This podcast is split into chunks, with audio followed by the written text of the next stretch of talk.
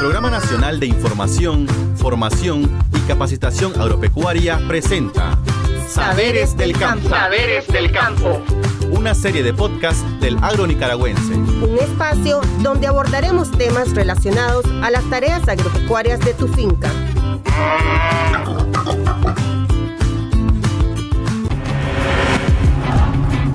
Bienvenidos a este episodio de Saberes del Campo el podcast del agro nicaragüense, creado en el marco del Programa Nacional de Información, Formación y Capacitación en Técnicas y Tecnologías para la Producción Agropecuaria.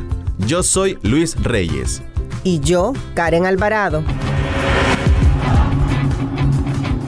El cultivo de las musáceas, como el plátano, guineo y bananos, es común en todos los patios, pequeñas parcelas y se ha convertido en un alimento imprescindible para las familias por sus cualidades nutricionales y fácil elaboración. En nuestro país hay establecidas 31.200 manzanas de musáceas, de ellas en producción 22.560. Son atendidas por 87.489 protagonistas entre pequeños, medianos y grandes productores. El 60% está ubicado en los departamentos de Rivas, Granada, Carazo, Managua, Masaya, León y Chinandega, y el 30% en el resto del país. La producción registrada es de 840 millones de unidades. Se ha logrado un crecimiento de un 55% de los rendimientos. De plátano se logran 40.000 unidades por manzana y de banano 2.375 cajas. De estas se exportan el 26% de plátano y el 52% de banano. Para brindar más información sobre el cultivo de plátano, nos acompaña el especialista del MEFCA, Mario Castillo Soria. Bienvenido, compañero. Gracias por la invitación. El plátano es uno de los cultivos de mayor importancia en Nicaragua. Genera grandes fuentes de ingreso a pequeños, medianos y grandes productores. Por eso estamos acompañando y fortaleciendo las capacidades de los protagonistas que se dedican a este valioso rubro. ¿Qué se está haciendo desde el MEFCA para que los productores o las familias mejoren los rendimientos productivos en este cultivo? Desde el MEFCA, mediante el proyecto de desarrollo del plátano en Nicaragua, conjuntamente con el INTA y Misión Técnica de Taiwán, estamos acompañando a los productores y como resultados se han incrementado significativamente los rendimientos productivos. El fortalecimiento de capacidades está dirigido fundamentalmente en el empleo de material vegetativo de calidad y manejo agrotécnico que evite el uso excesivo de productos químicos para lograr una producción más saludable, bajar los costos de producción, cuidar la salud y el medio ambiente. Usted plantea que se está fortaleciendo capacidades en cuanto al uso del buen material vegetativo. Explíquenos un poco más sobre esto. Tradicionalmente, el productor cuando va a establecer nuevas plantaciones como semilla o material vegetativo utiliza hijos o cormos. El productor selecciona los hijos llamado cola de burro o de espada. La desventaja de usar los cormos o hijos es que no siempre proceden de plantas superiores. Pueden estar infectados de plagas y enfermedades, no son uniformes en su tamaño, no hay uniformidad en la cosecha, demandan más labores de manejo. Con este proyecto estamos implementando el uso de vitroplantas que viene a sustituir el uso de hijos o cormos. En ese sentido, ¿puede explicarnos qué es una vitroplanta y cuáles son las ventajas de su uso? Una vitroplanta es una planta creada con técnicas biotecnológicas en un laboratorio, es decir, en ambientes artificiales y asépticos proceden de plantas élites o superiores que permiten multiplicar mediante sus tejidos un número indeterminado de plantas con buenas características productivas. Para ello, en el CENIA se construyó el Centro Nacional de Cultivo de Tejidos, que logra producir mediante esta técnica un material vegetativo que garantiza mejores rendimientos. Entre las ventajas del uso de las vitroplantas están buenos plantas libres de plagas y enfermedades, mayor disponibilidad de material vegetativo, aumento de los rendimientos, mejor calidad genética, producción más uniforme y menor costo de manejo. Y con el proyecto de desarrollo del plátano en Nicaragua, ¿cuántas parcelas se han establecido con vitroplantas?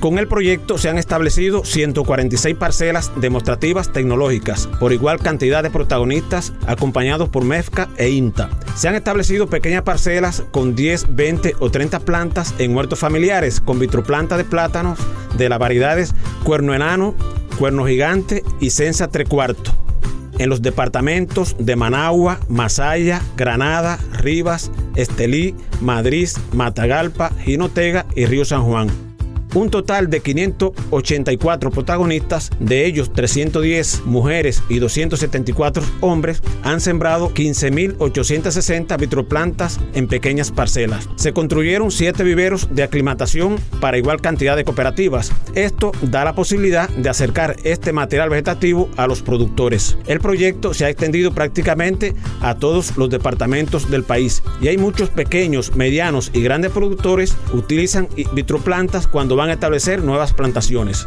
¿Y esta siembra de las vitroplantas requiere cuidados específicos? Por ser plantas más pequeñas que las que tradicionalmente se siembran requieren mayor cuidado al momento de la siembra y en los primeros meses. Si el protagonista cumple con las orientaciones plasmadas en la guía técnica y las orientaciones del técnico, el resultado es alentador y no tendrá que hacer uso de productos químicos, logrando una producción más saludable. Dentro de los cuidados específicos que se requiere para establecer la vitroplanta, tenemos correcta preparación del suelo, que esté a pleno sol, suficiente agua y también que existan obras de drenaje, uso abundante de materia orgánica al momento de la siembra y durante su ciclo vegetativo, realizar labores tales como desojes, desige, desmalezados y control natural de plagas y enfermedades. ¿Y cuál es la estrategia que el proyecto tiene para seguir estableciendo este valioso material vegetativo?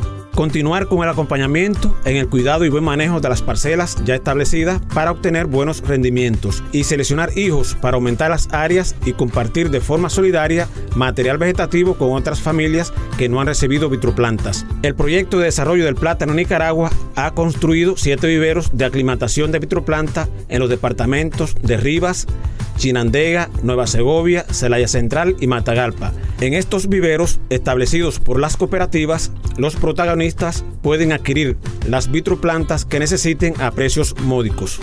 Si un productor desea adquirir vitroplantas para establecerlas en su finca, parcela o patio, ¿cómo puede hacerlo? Los viveros que ya mencionamos son atendidos por cooperativas.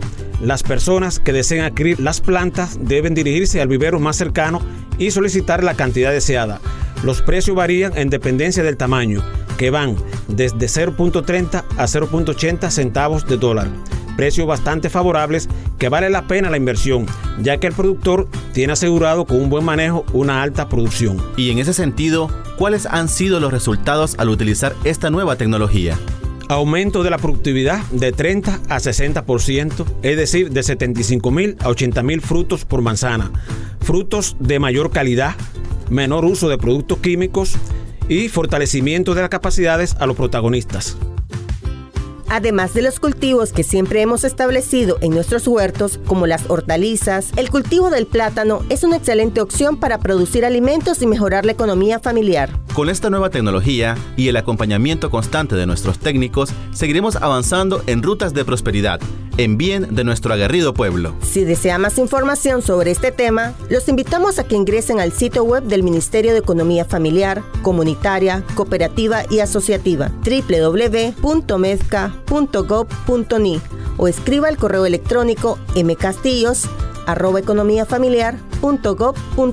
De esta manera, finalizamos este episodio de Saberes del Campo. Agradecemos su compañía y la de nuestro invitado. Hasta, pronto.